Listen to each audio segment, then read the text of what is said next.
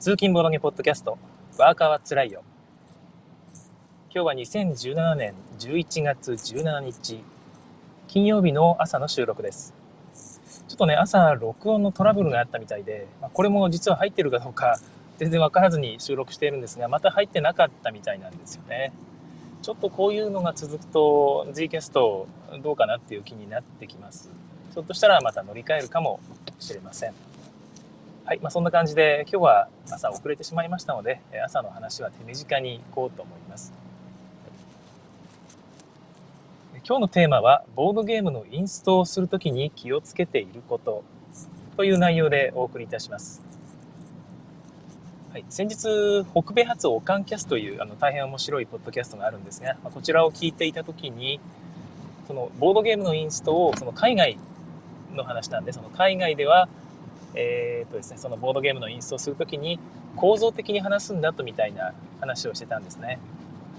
で構造的に話すって話を聞いて、ああ、確かに自分もそうだなというふうに、まあ、腑に落ちたところがあったので、まあ、その話をちょっとしたいなと思ったわけですね。まあ、それも含めていくつか自分がインストをしているときにこういうことを気をつけているんだってことを少しお話ししたいと思います。あれ？これ入ってますかね、えー、録音入ってるといいんですが、大丈夫かな？はい。もともとその、ボードゲームのインストのために、さあ、すいません、ちょっと。またあの、車がすれ違うので頭がぼーっとしましたね。えー、インストをするために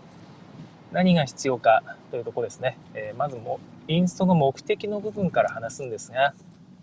ボードゲームのインストというのは基本的には自分はですね、どういう目的かというと、相手に、えっ、ー、とですね、ボードゲームの遊び方を教えるためにやっています。この、こういうふうに言うとものすごい当たり前ですよね。なんかその、遊び方っていうのはですね、聞いた方がボードゲームをこういうふうに遊ぶんだっていうのをイメージできることが大事だなと思うんですね。そのルールを聞いて駒の動かし方は分かったとか、えーカードをめくるやり方は分かったとしても、そのどう楽しむのがいいかという言い方の方がいいのかな。あのどうやってボードゲームを遊んでいけばいいのかっていうその楽しみどころみたいなところが伝わっていないとあの、まあ、ぼやっとしたゲームになりがちなんですね。でボードゲームなんて最初はそんなもんでしょっていう人もいると思うんですが僕はそれはねなんかの努力によって努力というかインストをうまくすることによって最初から乗り越えられる部分っていうのは多少あるんじゃないかというふうに思っているわけです。はい、えー、ボードゲーム、だいぶね、その録音されてるかどうかってすごく気になってですね ちょっとそのね、あの、よそ見しながらやってると、運転にも集中できずという、ちょっと微妙な状態になっていますね。はい、まあもう、録音できてるかどうか諦めます。今日はこのまま行きますね。はい。えー、ボードゲームのインストをする際に、聞いている人がその辺分かるようにしないと、ボードゲームのセッション自体があんま良くならないと思ってるんですね。はい。ということで、どういうふうに伝えればいいかという部分ですね。えー、っとですね、自分が意識しているのが、まあ、その北米発音カンキャスで言われてると同じですね。構造的に話すという部分です。構造的に話すって聞いて、あの皆さんどうですかね？分かりますかね？僕実はあんまりその日本人が、えー、何かの構造的に何かを捉えるっていうその訓練っていうのをあまりその学校とかでする機会がないんじゃないかなってちょっと思うところがあるんですね。文章を構造的に書くっていう訓練学校でしましたかね少なくとも僕自分はその小中高とやった記憶がないです高校生というか僕は高専なんで、その高専の卒業の時に出す卒業研究とか卒業論文みたいなやつがあるんですね。そちらを書く時にすら、そこまで細かい指導は受けなかったんですわ。この、なんとなくこういうふうに書くといいよっていう文章のフォーマットみたいなものは教えてもらったんですが、文章を構造的に書くというのはどういうことなのかということに関して何かレクチャーを受けたという記憶がないんですね。まあ、それもあって、その、他の人のルールを添削をちょっと一回したことがあったんですが、あ、今ちょっとふら、ふわっと今雪が降ってきましたね。すごい。もう週末は雪かもしれないです。すいません。ちょっと、えー、緩和球大ですね。えー、まあ、そんな感じで、その他の人のルールの添削をすることがあって、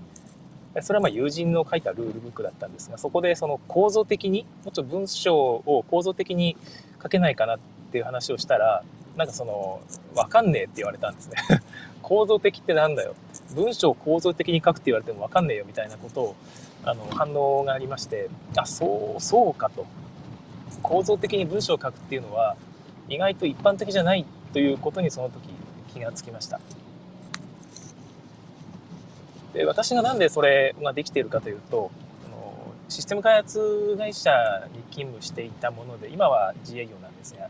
えー、システム開発会社に勤務していてずっとそのシステム開発の仕事をしているわけなんですね。でそうすると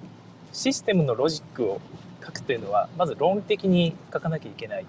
そしてあの構造的に書かなきゃいけないんですね。その構造的っていうのは何なのかを話す前にこういう話してもしょうがないんですけども。とにかくその構造的に書かなきゃいけないっていうのがあると。で、なぜかというと、コンピューターっていうのは物事を割とその、蓄字的に扱っていくんですが、まあ、人間と同じですよね。聞いたことを蓄字的っていうのは順番に処理していくってもので、順番に処理を与えていくものなんですが、それを管理する方法として構造化してやらないと、すぐにそのいっぱいいっぱいになっちゃうんですよ。この単純な話、管理しきれなくなるということです。でこれ人間にも同じことが僕は言えると思っているんですが、この、わかりやすい例で言うと、会社の組織図を説明するときですね。構造っていうのは会社の組織図のようなものだと思ってください。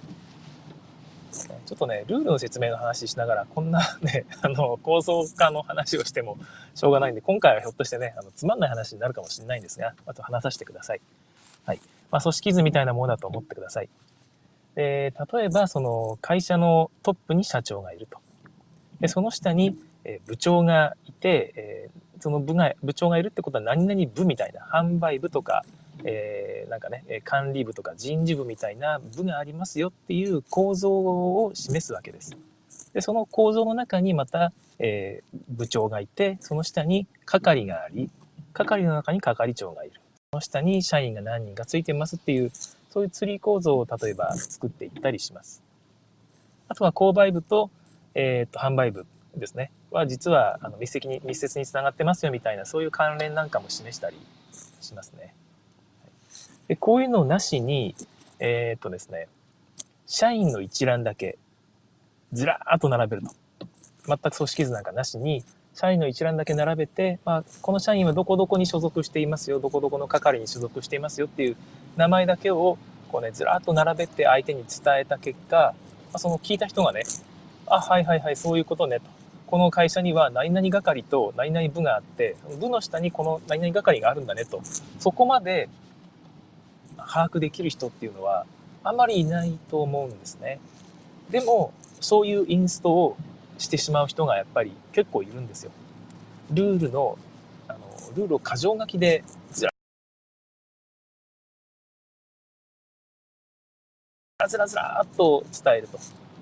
で、聞いた人がそれを頭の中でうまくこの、咀嚼して、あの、ある意味その、聞いた人が一生懸命構造化して、あの、なんかね、その、整理して把握しなきゃいけないと。それが得意な人はできるけど、わかんない人は、なんかよくわかんないまま、とりあえずやってみようってことになってしまうと。ゲームのルールだけは頭に入ってるんだけど、なんか、それがどう関わっているのか、どういうふうにゲーム全体をその形作っているのかっていうのが把握できない状態でゲームを始めることになります。そうすると、え、あ、そういうことだったのっていうね、ゲームを始めてから、あ、そういうことだったのってなるんですね。それが前半とかね、序盤の方ならいいんですけど、中盤の方で、はーって気づくみたいな、下手したら終盤でやっと気づくみたいなことになると、なんていうかね、その最初の1回ぐらいは別に練習だったら割り切ってやるなら全然いいんですが、ちょっともったいない感じがしますよね。はい。えー、録音されているかが本当に気になる 年頃です。はいそんな感じなんですよ。でなるべくそこはやっぱりね避けたいというのがあって最初からやっぱり聞いてる人にもこういうゲームだってことを伝えたいと組織図をちゃんと頭に思い描いて、えゲームに入ってほしいんですねそれをなしに社員一覧だけ名刺だけをずらーっと渡したという状態でゲームをスタートしてもそれは本当にゲームを伝えたことにはならないんじゃないかとえ自分は思っているわけです。はい、でそのためにどうしたらいいかって部分なんですが、えゲームっていうのは組織図に例えるとどういう構図を持っているでしょうかというところですね。はい、例えば、そうですね、カタン、例えばちょっと、例えばって言いながら何も用意してないんですけど、カタンを説明するとします。カタンっていうのを説明、自分が説明するとしたらどういうものかというとですね、多分まず最初に、このゲームは10点誰かが先に取ったら勝ちの、勝ちというゲームですというふうに伝えると思います。で、これで実はですね、ゲーム全体をもう表しているんです。えゲームを10点取ったら勝つゲームというふうに、え言うことで、まず終わりが見えていますよね。その瞬間にまず皆さんは頭の中で終わりの状態を描くことができます。ここまで来たら終わりなんだなと。ある種目的みたいなもんですよね。聞いてる人は、その終端の部分にマーカーを引くことができるわけですね。構造化をする準前準備みたいなものだと思ってください。はい、でその次に伝えるのが、このゲームは、えー、手番を繰り返していくゲームですと。誰かが10点に到達したら終わるゲームですというふうに言います。ちょっと聞いてる人は、はいはい、手番を繰り返していくと。手番という構造があって、それを順繰りに繰り返していくと。同じ手番が順番にこうね、流れていき、どっかで10点到達したら終わるという構造のゲームだということが、まあ、それを聞いた段階でえわかると思います。まあ、わからない人もいると思うんですが、とりあえず、あの、まあ、わかるという前提で、はい、いきます。そして、え手番にはサイコロ2個振ってもらいます。で、出目に応じて、まあ、いろんな資源がもらえたりするんですが、まあ、その資源を使って建物を建てることができます。好きなだけ建てることができます。でこの建物が1個1点です。大きい建物は1個2点ですと。道は0点ですが、えー、いろんなところに家を建てていくことができるようになりますというような説明をまずします。まず一旦ここで切るんですね。で、ここまでで大事なことは、これまで説明した内容がそれだけで完結しているっていうことなんですね。最初に言った10点で終わるゲームですっていうのが、まず聞いて、10点で終わるってどういう意味ってはならないんですよね。10点で終わるんだということで、それだけでまず把握できる。意味がわかる。手番を繰り返していくゲームです。それも意味がちゃんと通るはずです。手番って何って人はやっぱり説明しなきゃいけないんですけども。で次に言った手番というものの簡単な説明ですね。サイコロを振りますよと。そしてそこでやることは資源を受け取って建物を建てるということが目的なんですよと。そして建物というのは1個1点もしくは2点になる0点もありますけど、え、それが、えー、ゲーム終了条件に密接に結びて、えー、結びついていてあなるほどこれで誰かが10点分の建物建てたら終わりなんだねと聞いている人が分かるわけですだからこれだけでももうね、えー、完結しているんですね何かえこの意味わかんねえって状態にならない。そういうふうに、え、全体から説明していくっていうのが構造的に話すということの、なんですかね、え極意というか、コツみたいなもんだと思ってくださ。い。え、その後ですね、え、細かく、じゃあ手番に他にできるアクションはというのをブレイクダウンしていくわけです。構造化っていうのはそういう感じで、全体から詳細に向けてだんだんブレイクダウンしていくというのが、良いやり方です。ま、そうじゃないやり方がいい場合もあったりするんですよね。あの、ま、どっかに一旦照準を合わせてそこを一回ズームアップしてからそこを説明して逆にその方が理解が進まる場合もあるんで一概にあの全体から詳細にというやり方が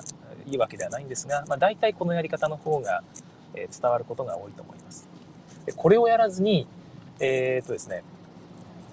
いきなりカタンの説明で何も説明しない状態で、カタンというゲームを今から説明しますね。カタンっていうのは手番にサイコロを振って、えー、なんか資源をたくさんもらえるっていうゲームで、交渉のゲームなんです。っていうことをポンポンポンと言う人がいるんですね。で、聞いてる人は、なんか、手番にサイコロを振るってだけ聞いても、なんどういうゲームかなんとなくそのイメージができても何ていうのかなそのプレイ風景がイメージできても何のことなのかはわからないんですね。何のためにそのサイコロを振るのか、えー、その資源をもらうというのはどういう意味があるのか。で交渉するって何のことっていう感じでとりあえずルールは聞いているんだけど何の意味もない情報なんだよそれらは。その有機的につながっていかないさっきの例で言うと社員の名刺の、ね、だけを一個一個こう説明してるだけでどこの部とかどういう組織図かっていうのを全く説明しない状態で名刺だけで会社を説明しようとしているという状態です。だからこういう状態になってしまうと聞いてる人は大変、まあ、ストレスに感じてしまうというのが自分の持論です。そうじゃない人ももちろんいます。はい。というふうにまあ思っているわけですね。だからまあそんな感じで、えなるべく全体から詳細へというやり方をした方が自分はいいと思います。構造化っていうのはこういう話ですね。まあ、あんまり構造化の話しても、えあれなんで、この辺にしたいと思うんですが、もう一点自分が気をつけていることはですね、聞いている人の頭の中に、えプレイ風景なり何なりをイメージさせることができるようにしゃべるということです。まあ、さっきのサイコロを振るっていうのも一つイメージできる部分なんですがそのサイコロを振るって言った時に必ず僕は手にサイコロを持って実際に振ってみせます。その行為に意味はないんですがその意味がないというか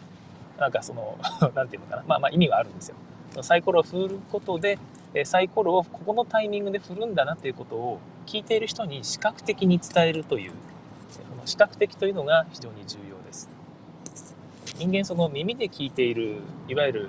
文字情報ですね。論理的な情報だけじゃなくてやっぱり視覚的な情報と結びついて覚えるとよりその後で思い出しやすいという作品付けの役割を果たしてくれるんですよ。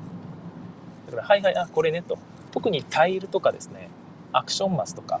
えー、ボードの、え、周囲にある得点とかねそういうものを説明する時に、えー、勝利点が入りますって言いながらあの外周のトラックの勝利点トラックをこう指さすんですよね。ポンポンポンと。で、駒もこう持ってみて実際に動かしてみせたりします。手札を何枚か配りますって言った時は必ず手札を指さして表に向けて見せたりもします。アクション、なんとかアクションをしますっていう時は必ずそこにね、指を置きっぱなしに喋るんですね。えー、なんかね、えー、なんか収穫アクションっていうのができますっていう時は、その収穫アクションを説明している間中、ずっとその収穫アクションを指さしながら自分は喋ります。まあ、そういうことで、えー、聞いている人になんとなくそういうことかと。その収穫アクションとその収穫マスを視覚的に結びつけながら聞くことができるということです。これあの自分はそのルールブックを書くということも結構やるんですけども自分のゲームのルールブックを書くときにもかなり意識していることでですねなんかカードの説明が最初に出てきたら、僕は必ずその横に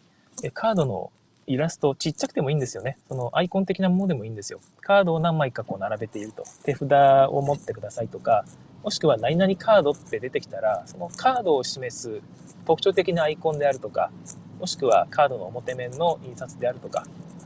えー、特典トークンっていう話を出したら、特典トークンをのね、その絵を横に入れておくとかってすると、読んでる人が本当にスムーズに入ってくると僕は思うんですよ。そういうのがなくてその単純に言葉だけで説明しているとどうしても頭に入ってこない、えー、なんとかチップなんとかトークンって書いてあってもはいはいまあとなんとかトークンかとか例えばアクショントークンってやるときにアクショントークンねと言葉で頭に入れてもなかなかその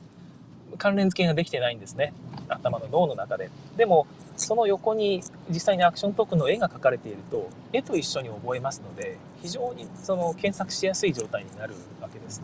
人間の頭をなんかコンピューターみたいに言うなって話もあるんですが、似たようなもんだと思うんですよね。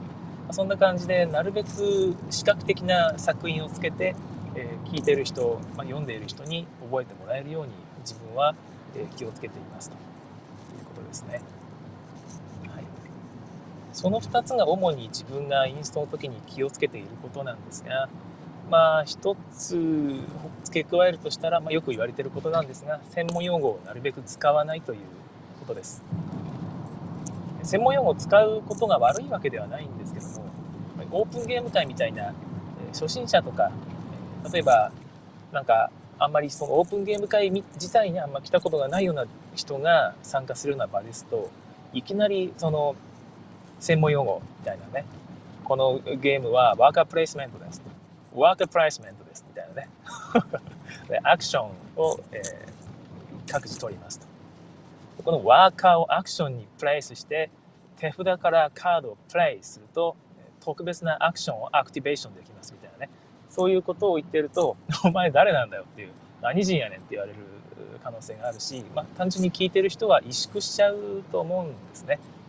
ちょっとな、なんだろう、私は場違いなところに来てしまったんだろうかっていうふうに思わしたら、はもうやっぱりインストした人の負けだと思うんですよ。そういうふうに慣れていく過程が楽しいっていう人もいるとは思うんですけど、なんかね、えー、あんまり僕はそういうマニアックな趣味にしたくないという思いがありまして、まあ、誰でもできることですよということで、なるべく平易な言葉を使う。専門用語を使う場合は、ラウンドという言葉はね、便利なので、ラウンドとかターンっていう言葉が出てくるときは、ちょっと相手の顔色を見ながらね、ラウンドぐらいなら多分大丈夫。ボクシングとか、プロレスの試合とかでもラウンドって言葉ありますから。でもターンって言葉を使うときは、ターンと言って、相手のパッと顔を見ると。ターンって分かりますかね？一言ね、ちょっと聞いてみる。あ、分かりますよならいいし、ターン、ターンですか？って言われたら、そうそう、あの、すいません。ターンっていうのは自分の手番のことですと。ぶっちゃけもうターンじゃなくて手番って言っちゃった方がいいと思うんですが、思わず言っちゃうことがあるので、そこは気をつけて、え言い直すとか、再定義し直すとか、いうのが大事ですね。プレイとかね、アクティベーションなんか活性化って言い換えてもわけわかんないですから、ちゃんと説明しなきゃいけないですよね。トリックテイキングとかも、まあ、しかりです。そんな感じで、え、なるべく使わないようにするということです。であとですね、速さも自分はえ気をつけています。テンポよくルールをポンポンポンと説明して、このゲームは、まこうやってサイコロを振って手札をプレイし、そして何かこの真ん中から取る。そんだけです。はい、やってみましょう。っていう感じのインストをする方もたまにいらっしゃって、あのー、多分ね、そういうインストの方がありがたいっていう人はいるんですよ。なるほど、OK ってね、理解力がめちゃくちゃ速い人ですね。ゲーム慣れしていて、そういう人はそういうインストは嬉しいし逆にゆっくりなんか何回も同じことを繰り返し言うようなあの丁寧インストっていうのはもう聞いててイライラする。早く 早く次次ってなっちゃうぐらいだと思うんですけども僕はやっぱりさっきのあれで初心者の人が参加してきた。で分かってない状態とか今の分かりづらかったってなるリスクと熟練者がなんかの聞いててまどろっこしいって思うリスクどっちを取るのっつったら俺はやっぱりあの取るっていうか、ね、回避したいかって言ったらやっぱりその分かんないって状態を回避したいと思うわけですね。だからまあ熟練者の人はちょっと我慢して聞いててよと いうことでなるべくゆっくり話すようにしています。早口にならない。で1回のルールを説明した時にちょっとテンワンテンポ置くんですね。なんか最初のラウンドの説明終わったら、まあ、こんな感じです。ここまで大丈夫だったでしょうかとか。はい、そこでなんかちょっと軽い雑談入れたりすると、その雑談の合間に聞いてる人がようやく理解するということがあります。あのわかここまで大丈夫でしたかって聞いても、実は聞いてる人は分かったかどうかすら分かってない時があるんですよ。で、その言った段階で、ああ、この人なんか分かってないって言わないから分かってるんだろうと思って先に進めると実は分かってなかったってことがあの往々にしてありますだからそういうことを避けるためにもなるべくゆっくり間を空けてで他の人が頭にその情報を染み込ませる時間というのを、まあ、余裕というか持たせてあげてほしいなと思います。っていうのは自分なんかが特にその頭に入ってくるのが遅いんですよ。さっきのあの、手番にカード、サイコロ2個振って、えー、その出目に応じてこれですね。ここ取ってカードを取るんです。で、それで繰り返していくっていう風にラウンド進めますって、一気に聞いたとしますよね。最初のサイコロ2個振るってところで僕は止まっています。理解が。で、その後の、あの、入ってくる部分の情報っていうのはまだ入ってきてなくて、えっと、あ、と、ごめんなさい。何でしたっけ？カードを取るんでしたっけ？っていう話にしかならないんですね。で、ああ、そうかそうか。出目に応じて、ここか、ここですねっていう風にもう一回聞くと分かるんですけど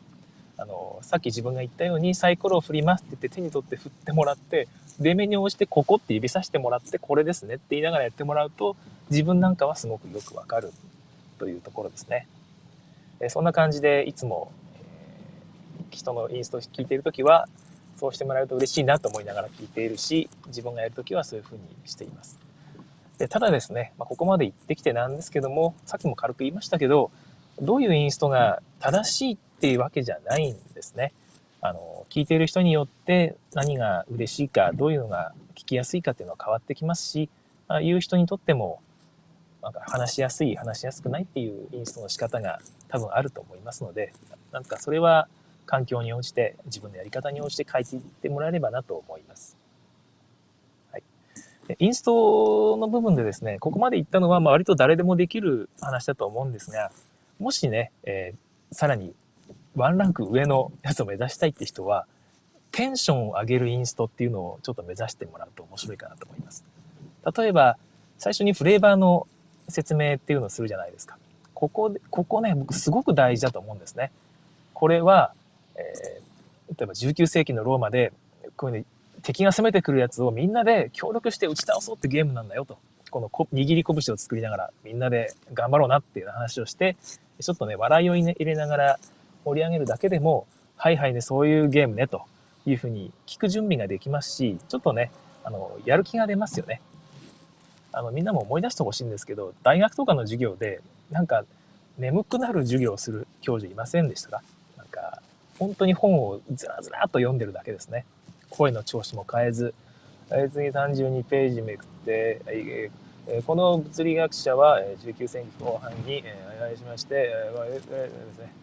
だんだんまぶたが重くなってくると。喋ってる本人も眠いんじゃないかっていう感じなんですけども、あの、上手い人は、はい、ここ、この32ページのこの物理学者みんな知ってるって言うんですよね。この学者、ずっとね、最初苦労したんだよ。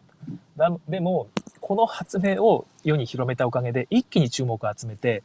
これで多分ね、こいつ、あの、収入も増えて、暮らしていけたと思うんだよね、みたいな話をして、みんなの興味を引くと。でそういう興味を引くことでやっぱり聞いてる人も楽しいし頭に入ってくるんですね。だからそういうインストがもしできたらもうむしろ神神レベルということになるんだと思います。ただこれも含めて人によると。聞いてる人はレーバーなんかどうでもいいから早くメカニックの説明しろよっていうねあの切り始める人もいたりするんですがまあ、そういう人がいたらあの次から一緒にゲームしないようにします これはもうどうでもいい話なんですけどもえそんな感じですね。今日はボードゲームのインストの話を主にしてみました。短めに今日は終わろうと思います。はい、これから仕事ですね。僕は今日はなんとですね、夜一緒にゲームをする人が、えー、現れまして、えー、エスノスを遊ぼうと思っています。エスノスとあとリワールドも一回再戦するかもしれません。ちょっとワクワクしています。え、仕事帰りにこれ聞いてる方は、え仕事お疲れ様でした。僕も早くお疲れ様でしたと言われたい。はい、というわけです。今日は聞いていただきましてありがとうございました。次回更新をお楽しみに。さようなら。はい、えー、ここからはロスタイムとなります。聞いている方、今リアルタイムで聞いている方のために、今すぐに切ってしまうと、ちょっとね、何分か遅れて配信されているので、それも含めてブツッと突然切れてしまうらしいんですね。まあ、それを回避するために数分間の無駄話というのを最後に挟んでいます。3分ぐらいですね。はい。えー、これ実はね、録音されてるかどうかちょっと分かってない状態なんですよね。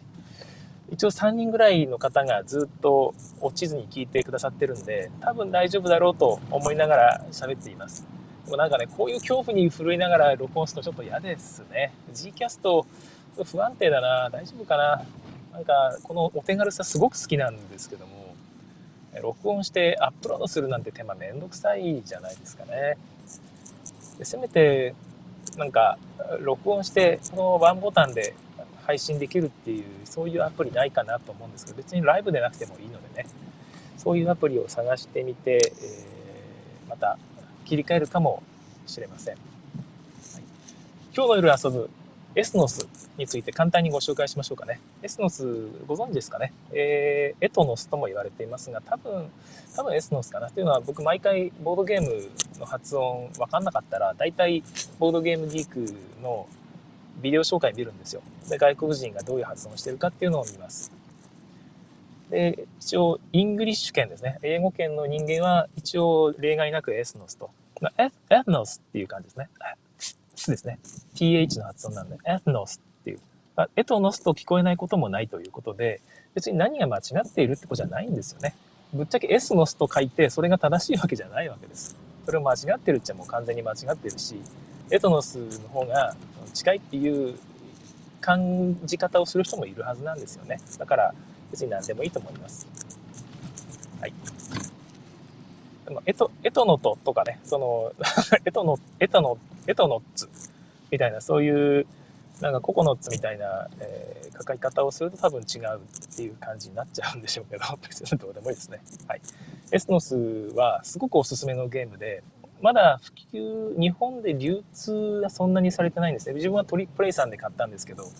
すぐに売り切れてしまいましたね。ちょっとお値段も高めだったんで、6500とか6800円とかそんなもんだったかな。6000だったかな。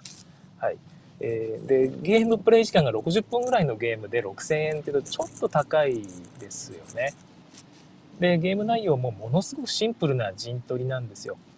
マップがあって、まあ、6カ国、7カ国ぐらいあるのかな。そこに自分の駒をこう置いていくと。で、3ラウンドあるんですけど、3ラウンドの1ラウンド目で各エリアごとに1位の人に6点、2位の人に3点みたいな。で、1位の人に入る点数と2位の人に入る点数とかっていうのは毎回ランダムに決まります。どのエリアに何点入るっていうのはランダムに決まるんですね。だから、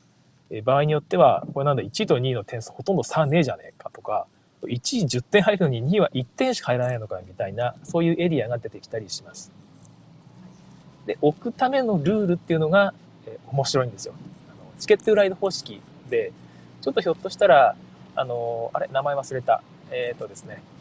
うん、ロイヤルスですね。ロイヤルスを想像する人もいるかもしれないんですが、ちょっと似てますね。えー、カードを色、基本的に色で合わせていく。で、ピックする。